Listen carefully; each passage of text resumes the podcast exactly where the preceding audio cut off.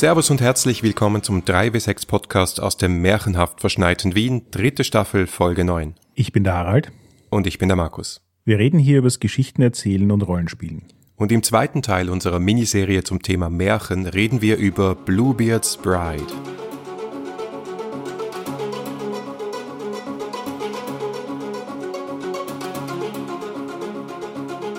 Aha, das wird eine so spannende Folge heute, nämlich gleich auf mehreren Ebenen, finde ich.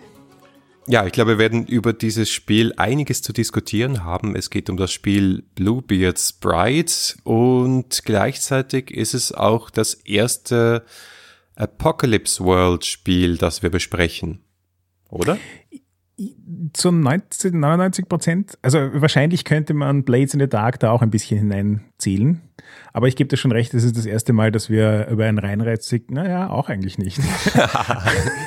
ja, also wir reden weder über Apocalypse World direkt noch über Dungeon World und so erst Zweitgeneration, sondern wirklich aus irgendeinem Grund sind wir über die Klassiker drüber gesprungen und kommen jetzt zu den neueren Spielen zum Thema Apocalypse World. Aber wir sollten, ich glaube trotzdem, dieses ganze, diese ganze Sphäre powered by the Apocalypse und Apocalypse World und was ist das und was soll das und warum reden wir überhaupt darüber, mal kurz anschneiden. Ja, absolut. Also ich bin auch dafür, dass wir mal eine längere Miniserie oder Staffel draus machen, aber hier braucht es definitiv einen Primer, wo Blades in the Dark noch relativ selbst steht und sich selbst erklärt, hilft es, finde ich, bei Bluebeard's Bride schon sehr stark zu verstehen, dass Apocalypse World als Idee im Hintergrund steht oder eigentlich powered by the Apocalypse. Ja, genau. Also es gibt Apocalypse World, das gibt es jetzt in der zweiten Edition, das ist von Keith und Maggie Baker. Und dieses Spiel hat so eine Art, ich würde mal sagen, weniger ein Universalsystem als eine Designphilosophie losgetreten, die eben unter dem Beinamen Powered by the Apocalypse läuft.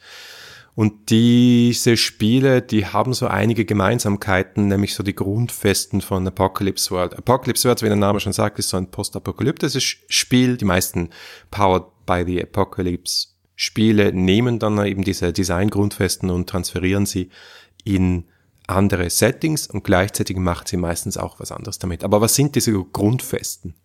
Wir haben ja schon recht viel über Fate geredet in unserem Podcast und Apocalypse World ist da ja eindeutig in derselben Richtung unterwegs, aber trotzdem irgendwie anders. Und dort, wo, sage ich jetzt mal aus meiner Perspektive, dort, wo Fate tatsächlich versucht, ein Universalsystem zu sein, ist Apocalypse World wesentlich enger an das Setting gebunden. Und ein ganz wichtiger Teil davon, mit dem wir uns heute eben auch mehr beschäftigen werden, sind die Moves. Da, wo andere Spiele Skills haben oder Fertigkeiten haben, da sind die Moves oder Spielzüge bei Apocalypse World einzusiedeln. Allerdings funktionieren sie ein bisschen anders.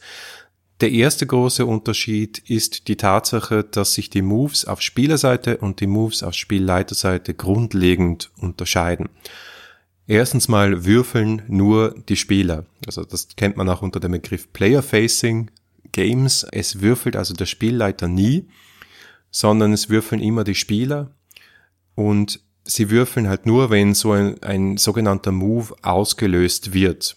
Und zwar ist es ganz klar definiert in diesem Spiel, dass die Fiktion, also die Erzählung immer vorgeht und es an sich nie sein kann, dass jemand sagt, ich setze jetzt Move XY ein, sondern wenn du jetzt zum Beispiel in Dungeon World auf jemanden zugehst und du beschreibst, ich erhebe mein Schwert und versuche ihm den Kopf abzuschlagen, dann sagst du, aha, das löst jetzt wohl den Move Hauen und Stechen aus.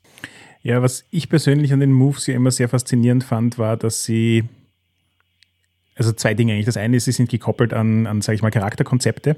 Das heißt also, du hast irgendwie so eine Sammlung von Moves, die zu einer Form von Charaktertyp gehören, die du spielen kannst. Damit ist für den Spieler an sich die Menge an Regeln, mit denen er sich beschäftigen muss, sehr überschaubar.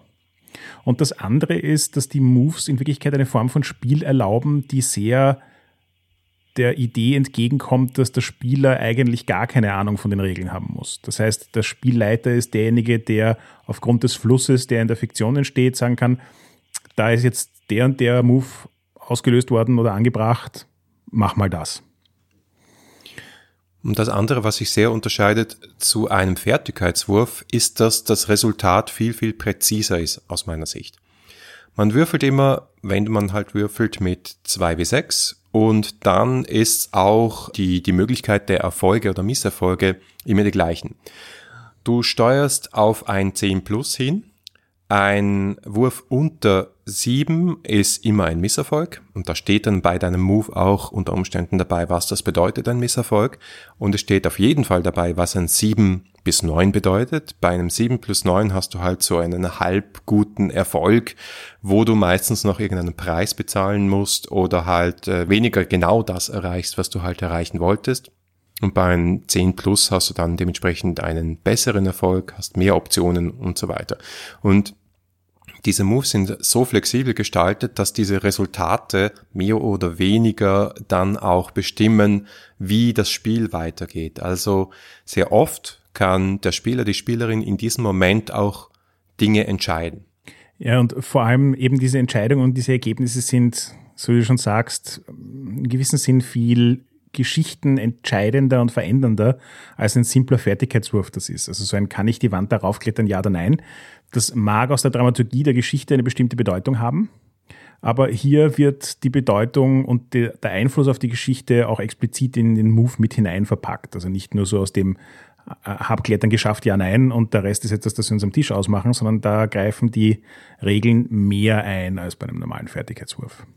Und wie du gesagt hast, diese Moves werden dann zusammengefasst in spezifische Charakterklassen oder Charakterarchetyp-Moves, die halt nur du hast und generelle Moves, alle zusammengefasst in einem sogenannten Playbook. Das ist sozusagen die Charakterblatt-Variante von Apocalypse World, wo alle Regeln, die du brauchst, mehr oder weniger draufstehen, diese Moves draufstehen, die, deine Optionen draufstehen und damit hast du deine, deinen Charakter vollkommen abgebildet. Auf der Spielleiterseite hingegen schaut es ein wenig anders aus. Da ist es auf jeden Fall so, dass die Spielleitung nicht würfeln muss, auch nicht würfeln darf. Und dann gibt es zwei Optionen für Moves, Soft Moves und Hard Moves, also eher die weicheren Spielzüge und die härteren Spielzüge. Die härteren Spielzüge sind normalerweise dadurch gekennzeichnet, dass man auf irgendeine Art und Weise Schaden austeilt. Und die weicheren Spielzüge sind sozusagen einfach eine Liste von typischen Reaktionen auf gewisse Situationen. Das, was oft in klassischen Rollenspielbüchern in der Spielleitersektion, so bei den Spielleiter-Tipps steht, ist oft kodifiziert in Powered by the Apocalypse Spielen in Form von solchen Spielleiter-Moves. Also zum Beispiel, wenn das und das passiert, dann gibt einem Spieler eine harte Entscheidung, also eine Entscheidung zwischen dem Schrecklichen und dem Furchtbaren. Das ist dann kein vager Tipp, sondern es ist wirklich eine Art Regel, die der Spielleiter dann da einsetzen kann. Ja, eben auch da wieder viel auf, auf dichten Raum verpackt. Also das fand ich schon immer sehr attraktiv an Apocalypse World und Powered by the Apocalypse, dass du eben, egal ob es jetzt der Spielleiter, die Spieler ist, das Teil an Regeln, das, mit denen du dich beschäftigen musst, damit du dieses Spiel spielen kannst, sind definitiv keine 300 Seiten. Ähm, oft auch von Spielerseite aus nur zwei oder drei Seiten. Und auch für den Spielleiter hält sich's in Grenzen. Und das ist etwas, das auch Bluebeards Bride, finde ich, recht gut umgesetzt hat. Wobei ich zugeben muss, dass ich bis jetzt noch kein anderes PBTA-Spiel gelesen habe, bei dem die Moves und die Beschreibungen von Hard- und Soft-Consequences mir dermaßen unangenehm zum Lesen waren. ich glaube, darüber müssten wir noch im Detail sprechen. Vielleicht noch kurz, um es zusammenzufassen. Ich glaube, Power by the Apocalypse, du hast es schon gesagt, ist eigentlich so die andere große Welt, abgesehen von Fate, wo sich im Storytelling-Bereich, im Erzählspielbereich sehr, sehr viel tut. Langsam, aber nur sehr, sehr langsam kommen diese Spiele auch in den deutschsprachigen Raum. Also wir haben jetzt die Übersetzung von Dungeon World äh, von System Matters. Das ist eigentlich das erste große PBTA-Spiel, das es im deutschsprachigen Raum gibt. Es gibt den Kickstarter oder es gab den Kickstarter von The Sprawl. Es kommt also langsam aber sicher. Und ich glaube, man muss kein Hellseher sein, um zu sagen, das ist zumindest im, in diesem schwammigen Indie-Game-Bereich sicher das nächste große Ding. Und in den USA ist es das schon längst. Ich wollte gerade sagen, vor allem man darf ja auch nicht äh, übersehen, wenn man sich die Webseite von Powered by the Apocalypse anschaut, dann sind dort ja schon locker 50, 60 Games drauf. Das ist auch eine sehr rege Community, in der einfach auch gerne Game Design gehackt wird, wo also dann kleine, spannende One-Shot-Games rauskommen. Ja, also auf jeden Fall eine spannende Bewegung, die wir sicher auch weiter begleiten und besprechen werden. Aber sollen wir uns jetzt Bluebeard Sprite zuwenden? Absolut. Und ich hoffe, dass wir jetzt deine wunderschöne Märchenstimme hören, in der du uns kurz die Geschichte erzählst. Ich könnte jetzt noch das Märchenbuch, aus dem ich immer meinen Kindern vorgelesen habe, rausziehen. So, es war einmal eine junge Bauerstochter, die hatte Gelegenheit, jemanden zu, ich mache es jetzt kürzer, weil das halten wir, glaube ich, schon nicht durch, obwohl du am Anfang des Spiels angehalten wirst, das gesamte Märchen vorzulesen. So lang ist es ja dann auch wieder nicht. Also eine Tochter aus einfachem Haus kriegt die Möglichkeit, einen Adeligen zu heiraten. Der ist ein bisschen seltsam, hat einen blauen Bart, hatte wohl vorher schon mal einen Frauen, die jetzt nicht mehr im Bilde sind. Aber man hat halt nicht viel Geld. Klar stimmen die Eltern zu, dass dieser Adelige diese junge Dame heiraten soll. Dann verabschiedet sich der frisch gebackene Ehemann aber noch vor dem Vollzug der Ehe wegen dringenden Geschäften und lässt die junge Braut in seinem Schloss zurück, das viele, viele Räume hat, durch die sie durchstreift und nur einen darf sie nicht betreten, ein Raum ist für sie verboten. Selbstverständlich wird ihr irgendwann so fad und sie ist irgendwann so neugierig, dass sie auch diesen Raum öffnet und in diesem Raum befinden sich sämtliche Ex-Ehefrauen von Blaubart in totem Zustand. Und in dem Moment kommt Blaubart auch zurück und je nach Variante von Märchen, das du gerade liest, wird sie entweder noch von ihren Brüdern gerettet, die junge Braut, oder Blaubart hängt sie halt dazu und das war's dann mit Blaubarts Braut. Ich bin mir ja ziemlich sicher, dass die Originalversion des Märchens nicht involviert hat, dass die Brüder sie retten. Ziemlich sicher, wobei wir ja letztes Mal schon besprochen haben, dass es keine Originalversionen gibt. Aber das Ding ist ein Märchen mit einer Moral, die recht schwarze Pädagogik beinhaltet. Also sicher eine warnende Geschichte. Du hast jetzt, glaube ich, zwei Minuten gebraucht, um die Geschichte zusammenzufassen. Und innerhalb von Bluebeard's Bride kann das Umsetzen dieser Geschichte aber so unglaublich viel Raum einnehmen. Und das finde ich, ist ihnen, da ist ihnen schon was Spannendes gelungen. Ob sie denn sehr gut gelungen ist oder nicht, werden wir jetzt eh gleich diskutieren. Ja. Aber die Tatsache, dass sich sozusagen diese Basisgeschichte auswälzen lässt auf einen Vier-Stunden-Abend, ist schon mal interessant. Ja, so ist es. Und wenn du jetzt dieses Märchen anschaust und dir die Struktur dieser Geschichte anschaust, ist ja jetzt nicht der erste Gedanke davon, hey, daraus müssten wir ein Rollenspielszenario machen. Da fehlt einiges. Ja, voll. Allerdings beim zweiten Mal hinschauen, finde ich, hat es schon ein bisschen was von einem Dungeon Crawl mit Fantasie. ja, genau. Also was einmal fehlt, sind eigentlich mehr als zwei Charaktere. Das ist schon ein bisschen eine Problematik, wenn noch dazu wir dazu sagen müssen, dass Blaubart im Rollenspiel eigentlich fast gar nicht vorkommt.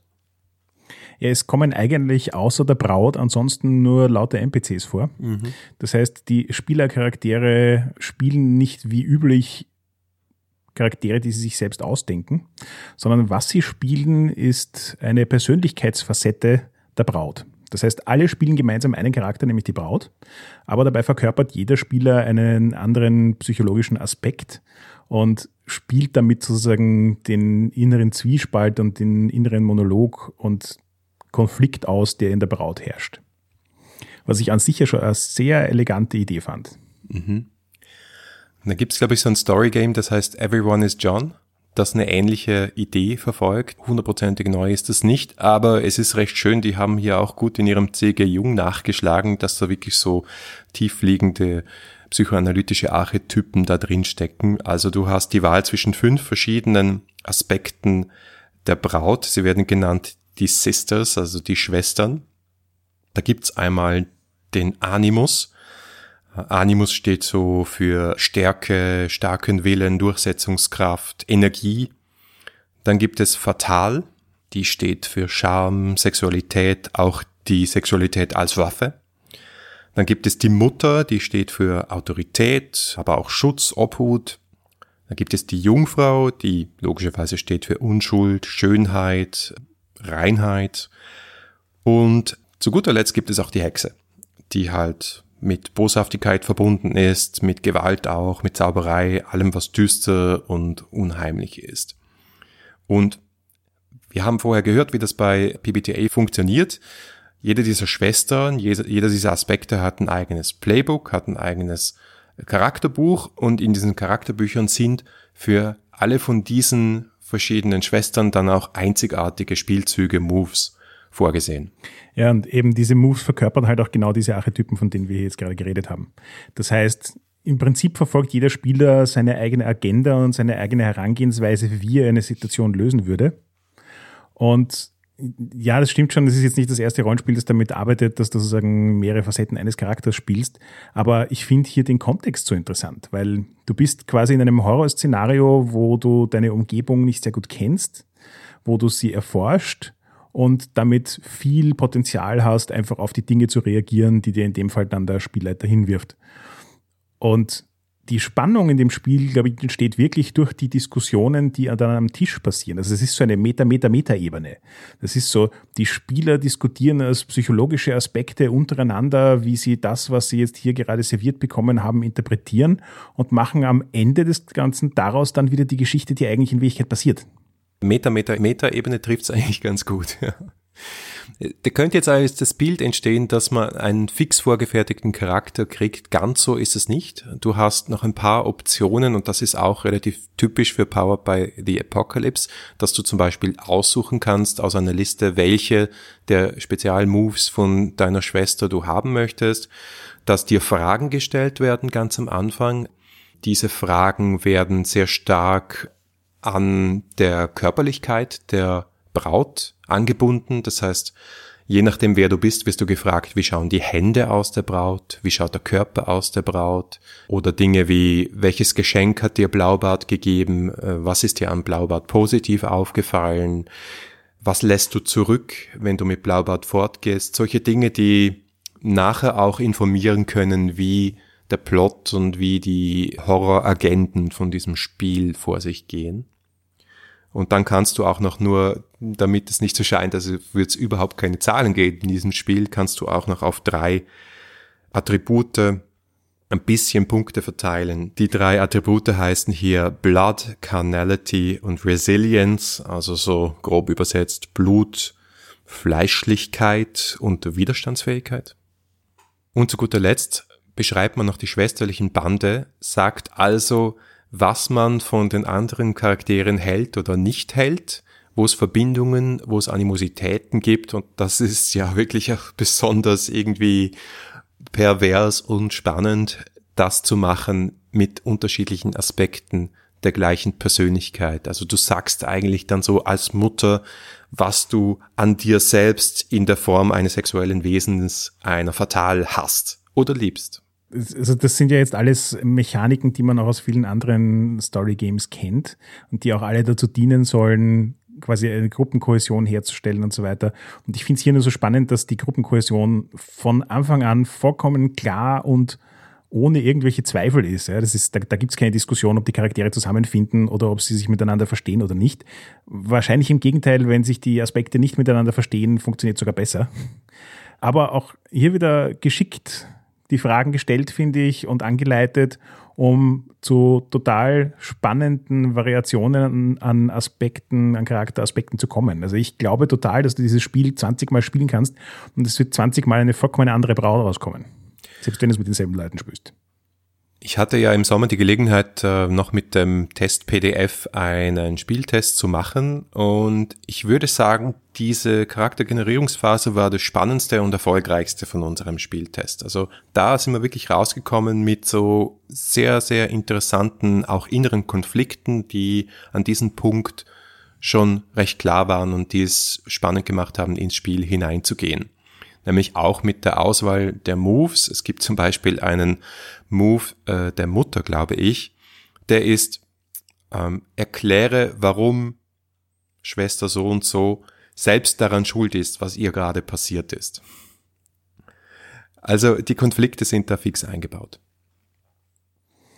Ja, bei einigen dieser Moves, weil, so wie du schon gesagt hast, keiner dieser Moves ist nebensächlich. Also egal, ob du erfolgreich oder nicht erfolgreich bist, er hat Konsequenzen und in dem Fall sind es halt auch immer Konsequenzen, die dann tendenziell zu so einem Ich hab's da doch gesagt Szenario führen. Ja. Und dann gibt's noch ein Werkzeug, das ist der Ring. Das ist logischerweise der Ehering, aber du hast auch einen physischen Ring oder irgendwas, das dafür steht am Tisch. Und das ist sozusagen der Stab, den du weitergibst. Nämlich, wenn du den Ring hast, dann bist du grundsätzlich dran, dann bist du der dominante Aspekt der Braut und bestimmst gerade zur Hauptsache ihre Handlung. Die anderen Stimmen im Kopf können natürlich weiterreden, können auch Dinge tun, aber du hast dann die Möglichkeit als Ringträgerin sogenannte Ring Moves durchzuführen. Du bist also wirklich die handelnde Person, die anderen, die nicht handelnden Aspekte der Braut, die bleiben im Hintergrund, die können dann Dinge machen wie die Situation erfassen, vielleicht etwas genauer anschauen, sich etwas überlegen, aber zum wirklich gegen eine schreckliche Kreatur angehen, etwas dagegen oder dafür machen, das kann nur die Braut mit dem Ring. Ich fand den Ring übrigens aus äh, mehreren Perspektiven extrem spannend. Die erste ist, wenn du das zum ersten Mal liest, denkst du dir, ah, das ist so das Teil, um das sich alle streiten, damit sie es in die Finger kriegen, damit sie bestimmen können, wie es weitergeht. Und dann liest du weiter, dann machst du Playtest und dann kommst du drauf, ah, das ist das Ding, das alle loswerden wollen, weil keiner die Verantwortung übernehmen mag. Ja, genau. Ich finde, es ist nicht ganz optimal gelöst in den Spielmechanismen wie der Ring weitergegeben wird. Du kannst ihn einerseits freiwillig abgeben, andererseits gibt es Moves, wo es heißt, ja, dir gelingt das, aber du musst den Ring abgeben. Es ist nicht ganz so hundertprozentig stimmig und logisch und es ist bei uns beim Spieltest nicht so richtig im Gefühl angekommen, wie dieser Ring weiter wandert. Aber das haben wir auf jeden Fall festgestellt, dass spätestens nach dem zweiten Raum jeder diesen Ring loswerden will ich finde, dass er eigentlich eine relativ starke Symbolik hat. Das ist so dieser Zwiespalt zwischen Macht und Ohnmacht. So dieses, ich habe jetzt eigentlich die Möglichkeit, konkret was zu tun, tatsächlich in die Welt einzugreifen und meinen Willen durchzusetzen. Aber mit dem kommt in diesem Spiel halt auch eine unglaubliche Menge an, an Verantwortung. Also du hast irgendwie das Gefühl, dann für die ganze Gruppe zu entscheiden und das Schicksal aller anderen mitzubestimmen. Und nachdem die, also ja, es gibt auch viele Rollenspieler, die sehr egoistisch sind, die dann vermutlich damit auch total gut leben könnten, aber die meisten Runden, mit denen ich spiele, die, die lähmt sowas fast eher. Das ist so ein, puh, lasst uns das jetzt aber wirklich gut ausdiskutieren, bevor wir was machen. Und das ist einerseits gleichzeitig eine Dynamik, die im Prinzip in dem Spiel ja gar nicht schlecht wäre, aber in der Praxis sich unglaublich langatmig anfühlt. Also auch so ein bisschen erklärt, warum eine Session vier Stunden dauert für eine Geschichte, die zwei Minuten zum Erzählen dauert.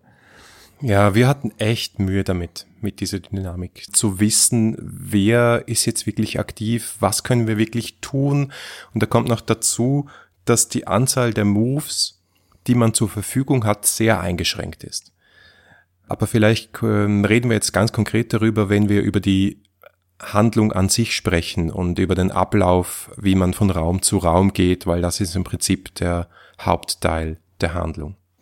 Genau, also an sich besteht das Spiel aus nichts anderem, als dass man von einem Raum in den nächsten geht und in dem Raum eine Geschichte konstruiert, die letzten Endes zu der Entscheidung führt, glaubt man, dass Blaubart der Gute oder der Böse ist. Und am Ende des Ganzen, also in Wirklichkeit spätestens nach vier oder fünf Räumen, glaube ich, hast du dann eine Entscheidung auf einem Tracker ähm, abgezeichnet, ob die Gruppe sich sozusagen mehrheitlich mit den Entscheidungen dafür entschieden hat, dass er der Gute oder der Böse ist. Und dann geht es auch schon Richtung Endraum. Das ist an sich spielt man dieses Spiel in maximal sieben Szenen, würde ich sagen. Ich glaube, es gibt theoretisch die Möglichkeit, dass du nach dem letzten Raum noch eine Szene haben kannst, oder? Ja, genau. So ist es. Du gehst von Raum zu Raum und jeder Raum wird dominiert von einem, von einer Bedrohung, von einem Room Threat. Und das hat mir beim Lesen am allerbesten gefallen. Die Aufzählung, die Klassifizierung und auch die Inspiration, die hinter diesen Bedrohungen steht. Das Spiel benennt sein Genre als Feminine Horror und hier in diesen Raumbedrohungen kommt auch heraus, was damit gemeint wird. Die haben vier Überschriften, nämlich körperliche Bedrohungen, Mutterschaft, Religion und Sexualität. Das sind sozusagen die Bereiche, wo in diesem Spiel erforscht wird, wie Angst stattfindet, insbesondere halt die Angst einer Frau in einer männlich dominierten Situation. Eine, eine Frau, die machtlos ist, eine Frau, die auch in etwas hineingeworfen wurde, das sie nicht mitbestimmt hat. Das heißt, du versuchst dann thematisch, auch basierend auf den Antworten, die dir vorher gegeben wurden, thematisch einem Raum ein Körperthema zu geben, ein Mutterthema zu geben, ein Religionsthema oder ein Sexualitätsthema zu geben. Also zum Beispiel, wenn du einen Mutterschaftsraum hast, dass die Braut da hineingeht und auf irgendeine Weise brutal, hässlich, pervertiert oder symbolisch geschwängert wird und dann mit dieser Bedrohung umgehen muss. Was löst diese Bedrohung aus? Es ist immer, es geht eigentlich immer darum, dass du symbolisch oder konkret die, den Geist, die Überreste einer Ex-Frau von Blaubart, einer getöteten Frau von Blaubart in diesem Raum hast und du versuchst halt herauszufinden, was war da. Da sind wir jetzt auch schon beim Kern dessen, was mich beim Lesen dieses Spiels unglaublich herausgefordert hat. Wir werden das dann in einer der nächsten Folgen im Interview noch genauer hören. Feminine Horror bezieht sich in dem Fall jetzt nicht im Speziellen darauf, dass es sich nur an Frauen wendet, sondern gefühlt sogar im Gegenteil, es versucht ein, es, es arbeitet mit dem gesellschaftlichen Klischee, dass es in der Welt, in der wir leben, eine Gruppe an Menschen gibt, die physisch die Schwächeren sind und damit regelmäßig in Situationen kommen können, in denen sie mit viel Kontrollverlust, Ohnmacht und ähnlichen Dingen konfrontiert sind. Und dieses Spiel schafft es mit den Elementen, die sie dir beschreiben, um einen Raum möglichst schrecklich zu gestalten, da so punktgenau den Finger in, in diverse dieser äh, negativen Erlebnisse zu bohren, dass es als, sage ich jetzt mal, privileged white male, der mit solchen Dingen relativ selten zu tun hat, wirklich unangenehm zum Lesen war.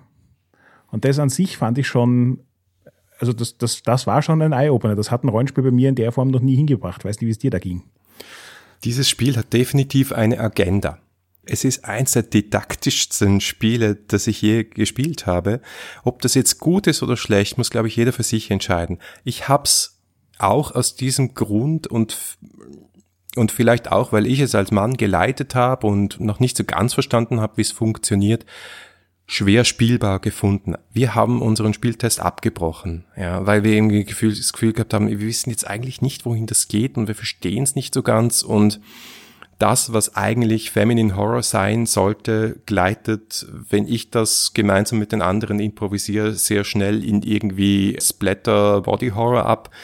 Das hat einfach nicht wirklich funktioniert. Und meine zweite Vermutung war dann, das ist ein bisschen ein Spiel, wo du die Designerinnen in der Schachtel mitliefern solltest. Das ist ein Spiel, das sich sehr schwer erklären lässt. Mhm, vollkommen. Nämlich, weil es sich eben auch für ein, ein großes Publikum nicht inhärent erschließt. Also es, für mich war das so beim ersten Mal durch, ich habe mir gedacht, das kann man spielen wie, hä? Ich habe mir dann ein Playthrough mit Sarah Richardson angesehen, wo sie mit drei Männern spielt, also sie als Spielleiter und drei Männer als Spieler. Und es war quasi gleichzeitig, so wie du sagst, gleichzeitig lehrreich und cringeworthy. Also zuzuschauen, wie die Leute hier mit Dingen konfrontiert werden, zu denen sie so gar keinen Plan haben und auch nicht wirklich wissen, was sie tun sollen und wie sie dran auch so ein bisschen verzweifeln, war org. Und das ist, so wie du sagst, wenn, wenn du die Designer im Spiel nicht mitlieferst, ist es total leicht, dieses Spiel falsch, falsch, ähm, in einer Art und Weise zu interpretieren, die unangenehm wird. Und ich, ich glaube sozusagen, der größte Anspruch an eine Einzelperson in dem ganzen Gefüge, wenn du Bluebeards Bride spielst, ist an den Spielleiter, nämlich diese Philosophie, diese Agenda und das Feingefühl, das da dazugehört, auch umsetzen zu können. Weil ja. wenn es das nicht hast, dann geht es einfach völlig schief. Ja, klar gibt's eine X-Karte in dem Spiel, also für diejenigen, die das noch nicht kennen, die, dieses Prinzip, also dass du eine Karte hast, wo ein großes X drauf ist, die du einfach diskret nimmst oder drauf zeigst, wenn es dir zu weit geht, damit alle wissen am Tisch, okay, wir gehen einen Schritt zurück. Aber es kommt ja noch dazu, dass, und das hat mir auch die Augen ein bisschen geöffnet im Interview mit Sarah, dass sie bewusst die Handlungsoptionen der Schwestern, der Braut in diesem Kontext, in diesem Horror-Kontext stark reduziert haben. Also es gibt wirklich nur eine Handvoll Moves, du kannst die an einer Hand abzählen, wie du mit dem Schrecken, der dir begegnet, hier interagieren kannst. Und das war extrem gegen die Intuition.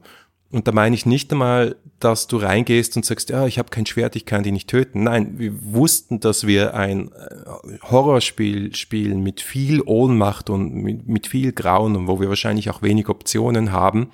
Aber irgendwie sind wir da gestanden und wussten nicht, was ist, was passiert da jetzt. Und am Schluss war es ein bisschen wie durch ein Museum gehen. Also statt dass wir in die Räume reingehen und was erleben, war es so ein bisschen, wir schauen uns das jetzt an.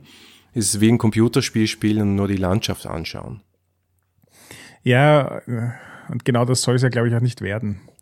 Ich fand es zum Beispiel auch extrem spannend. Es gibt diesen einen Move, der sich, weil wir mal wieder bei Meta, Meta, Meta-Ebene sind, der sich nicht auf die Charaktere bezieht, sondern wenn ein Spieler eine Reaktion zeigt, an der klar ablesbar ist, dass er sich jetzt gerade schaudert, ekelt oder ähnliches, dann hat der Spielleiter die Möglichkeit, da nochmal nachzubohren und quasi Double Down zu machen und nochmal eins draufzulegen. Und so wie du vorhin gesagt hast, das, das hat bei mir dann ausgelöst, es mag schon sein, dass das dann zu einer Situation führt, wo die Leute nicht die X-Card hochhalten und sagen, das geht mir jetzt gerade echt zu weit. Aber trotzdem enthüllt sozusagen tiefste Ängste und, und ähnliche Dinge, dass das Spiel unglaublich persönlich machen kann. Und zwar auf der Ebene der Spieler, nicht auf der Ebene der Charaktere. Du kannst dieses Spiel in einer Intensität spielen, die wirklich, wirklich tief geht, mitreißt und berührt. Du kannst aber auch aus so ein bisschen Respekt und Angst vor dem Level, das es erreichen kann, quasi mit halber Power fahren und dann wird es halt so ein bisschen Sightseeing durch Horrorräume. Mhm. Und da die Balance zu finden, vor allem wenn du mit Leuten spielst, die du vielleicht noch nicht ewig kennst, ist. Hm? Ja, es kommt noch ein weiterer Aspekt dazu. Wir müssen über Exit Moves sprechen, weil die sozusagen Konsequenzlosigkeit von dem Ganzen, von dem, was in den Räumen passiert, kulminiert entweder oder wird gegengesteuert durch die Exit Moves, je nachdem, wie man das interpretiert. Also, es funktioniert so, wenn du den Raum verlassen möchtest. Du hast im Prinzip keine Möglichkeit zu siegen. Am Schluss möchtest du einfach den Raum verlassen. Du kannst einfach fliehen und sagen, ich will gar nichts weiter davon wissen und fliehe. Dann hast du Nachteile davon, hast du eine schwere Entscheidung zu machen. Oder du kannst den Raum verlassen und dann musst du ein eine Einschätzung abgeben, was in diesem Raum passiert ist und ob das ein positives oder ein negatives Bild von Blaubart ergibt. Da wäre eigentlich die Intention gewesen, und das habe ich auch aus dem Interview eher gelernt als aus dem Text, dass eben dann die Spielerinnen und Spieler gemeinsam konstruieren, was die Wahrheit in diesem Raum gewesen sein könnte. Das heißt auch propose a truth ich muss sagen, das hat auch nicht so hundertprozentig funktioniert, weil entweder mein, meine Idee für die Schrecken, die in diesem Raum passieren, zu eindeutig war, so dass sich eigentlich nur ein Resultat daraus ergeben hat, oder weil es zu wenig Inspiration war. Weil eigentlich, wenn ich es richtig verstanden habe, wäre das eben die Möglichkeit, wo plötzlich die Spielerinnen und Spieler eben alle Macht haben und beschreiben können, was ist die Wahrheit, wo die Spielleitung das überhaupt nicht festgelegt hat. Da die Balance hinzukriegen, ist extrem schwierig, weil du ja, du weißt auch nicht genau, wie viel Zeit du vor in einem Raum verbringen wirst, um einerseits Sachen unterzubringen oder andererseits vage genug zu halten. Also das ist halt, es gibt so diesen einen Zeitpunkt, wo genug Details da sind, dass die Spieler angeregt sind zu diskutieren, was es bedeuten soll. Dann gibt es diesen Punkt danach, wo so viele Details da sind, dass sich die Lösung quasi aufdrängt. Und den Punkt davor, wo noch nicht genug Details da sind und damit alle so ein bisschen ratlos herumsitzen. Also ich glaube, dass auch hier, auch wieder so ein Klassiker, das funktioniert gut, wenn du quasi lauter Spielleiter als Spieler hast. Da sind wir mal wieder bei dieses Spiel hat keinen Spielleiter, wir sind alle Spielleiter das ist der Punkt, wo die Spieler dann auch die Verantwortung übernehmen müssen, sagen müssen, wo stehen wir gerade? Haben wir, wir haben eigentlich keine Idee, was hier passiert. Okay, dann machen wir uns jetzt einfach unsere Story. Oder eigentlich ist vollkommen offensichtlich, was hier passiert sein sollte, aber wie könnte man das noch irgendwie twisten? Ja. Und das ist dann aber auch wieder eine Situation, in der der Spielleiter eigentlich echt wenig zu tun hat, weil da hat er im Prinzip schon alles geliefert, was er zu liefern hat. Da kann er jetzt dann eigentlich nur noch daneben sitzen und zuschauen. Ja, ich weiß nicht. Ich bin da gesessen mit lauter Game Designern, erfahrenen Rollenspielerinnen und Rollenspieler, Geschlechter verteilt 50-50, zwei Frauen, zwei Männer. Wäre eigentlich ideal gewesen, stimmungsvoll. Wir waren alle entspannt und auf Horror eingestellt, aber puh, nee. Hat nicht funktioniert. Es lag wahrscheinlich Ja. an mir. Glaube ich nicht. Ja, und dann kommt der Schluss noch dazu. Die Tatsache ist, du gehst durch diese drei, vier, fünf, sechs Räume durch, wie viele es auch immer sind. Und dann an dem Punkt, wo du diese Leiste ausgefüllt hast mit den verschiedenen Resultaten der Räume und du weißt dann, traust du dem Blaubart oder traust du ihm nicht. Und dann gibt's auch noch die Option, dass die verschiedenen Aspekte der Braut so viel Schaden erhalten haben. Ja, es gibt auch Schaden. Der ist auch super willkürlich verteilt, dass sie shattered sind, dass sie also zerbrechen und quasi nur noch Geister ihrer selbst sind. Gibt also drei verschiedene mögliche Resultate und mit diesen drei verschiedenen möglichen Resultaten ist dann klar, du gehst in den letzten Raum. Das ist keine Frage, das ist ein fix vorgelegter Schluss. Wenn du soweit bist, äh, wenn du quasi alles abgehakt hast, dann öffnest du den letzten Raum. Und dann kannst du dich aber entscheiden, eben je nachdem, wie das Resultat gerade ist, wie die Stimmung gerade ist, was du gerade vom Blaubart hältst. Und dementsprechend wird das Resultat sein. Du hast also durchaus die Option, nicht zu sterben. Du könntest auch fliehen. In den meisten Fällen wird das aber so sein, dass du als nächste Braut da an dem Haken hängst in Blaubarts geheimen Raum. Wie gesagt, so weit sind wir im Playtest nicht gekommen. Ich bin nicht so hundertprozentig sicher, ob das so ein befriedigender Schluss ist, auch wenn ich dann sofort mich erinnert habe an Ten Candles und welche spannende, positive Auswirkung die Tatsache gehabt hat, dass wir alle gewusst haben, dass alle am Schluss tot sind. Dass der Schluss von Anfang an feststeht. Ja, aber was für mich da so ein bisschen anders ist, ist, in Ten Candles kommt ganz viel äh, emotionale Energie während des Spiels daher, dass ich weiß, dass zum Schluss alle tot sind. Punkt. Und das weiß ich hier nicht. Weil in Wirklichkeit sind die drei Enden, die mir zur Verfügung stehen, quasi genauso wie in jedem anderen Spiel. Es kann, ich kann gewinnen, ich kann verlieren, es kann quasi unentschieden sein. Und dementsprechend habe ich das Gefühl, dass, es, dass du zwar weißt, auf welches Ende du zusteuerst, aber dass das Erreichen des Endes ein bisschen unbefriedigender ist. Ja. Es ist einfach so diese, dieses Abhaken der Leiste, diese Entscheidungen am Schluss der Räume sind für mich zu wenig stark. Es hat für mich zu wenig Konsequenzen. Ich habe nicht das Gefühl gehabt, dass wir alle gemeinsam während dieses Spiels auf ein Ende zuarbeiten und es sich dementsprechend auch ein Handlungsbogen und ein Spannungsbogen ergibt, sondern ich habe wirklich das Gefühl gehabt, wir haken den einen Raum ab, dann haken wir den nächsten Raum ab. Irgendwie ist alles ein bisschen dasselbe mit unterschiedlichen Vorzeichen und unterschiedlichen Bedrohungen und vielleicht mal ein bisschen grauslicher, ein bisschen weniger grauslich.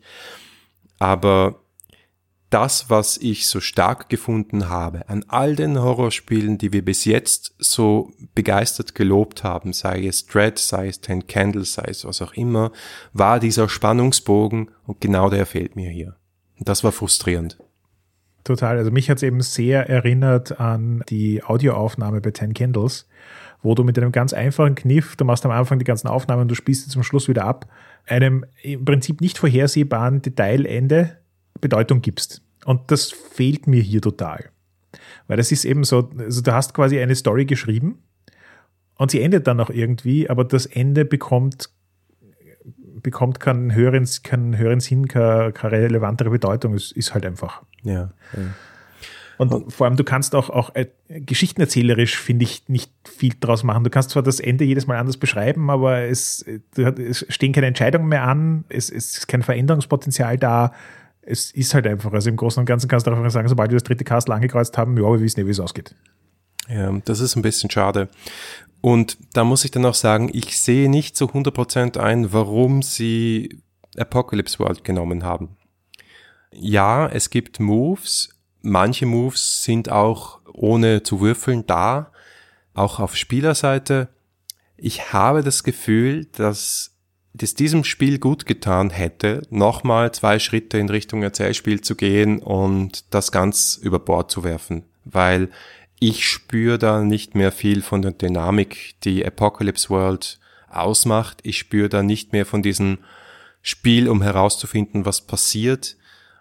Es ist, ja, ein pureres Storygame einerseits und andererseits dann eben nicht so konsequent wie in Ten Candles es ist. Im Interview kommt eh so ein bisschen heraus, warum es gerade Apocalypse World geworden ist. Aber abgesehen davon, dass sie halt so ihre Gründe hatten, sich dafür zu entscheiden, gebe ich dir da vollkommen recht.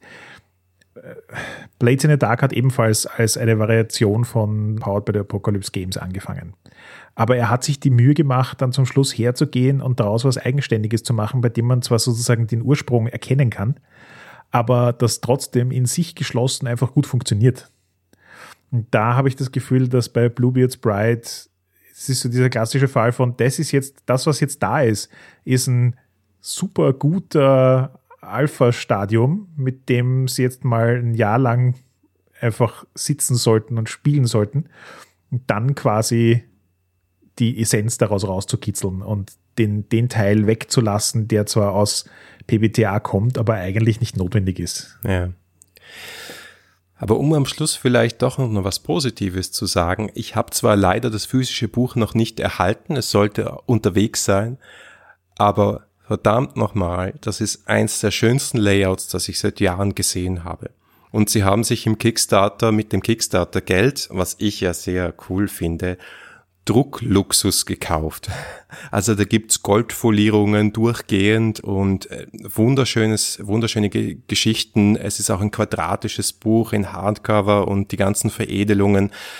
Schade, dass ich es noch nicht habe. Ich hoffe, wenn der Podcast rausgeht, dass sich das ändert. Jedenfalls optisch macht dieses Buch extrem viel her. Ich bereue es nicht, dass ich es gekauft habe und sei es nur, um es durchzublättern und in den Schrank zu stellen.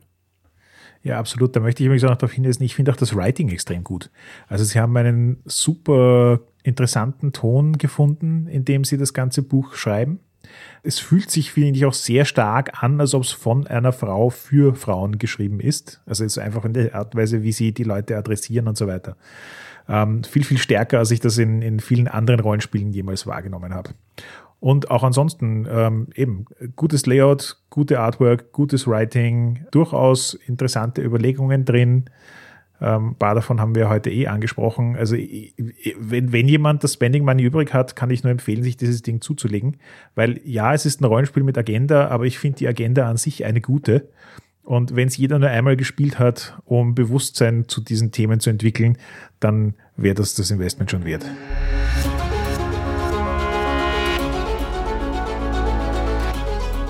Danke fürs Zuhören. Das war der zweite Teil unserer Miniserie zum Thema Märchen. Feedback lesen wir gerne auf Facebook, auf Twitter oder im Web unter 3w6-podcast.com. Wenn euch diese Folge gefallen hat, dann empfehlt doch den Podcast einer Person weiter, die daran auch Spaß haben könnte. Oder ihr schenkt uns ganz viele Sterntaler auf iTunes. Danke fürs Zuhören und bis zum nächsten Mal.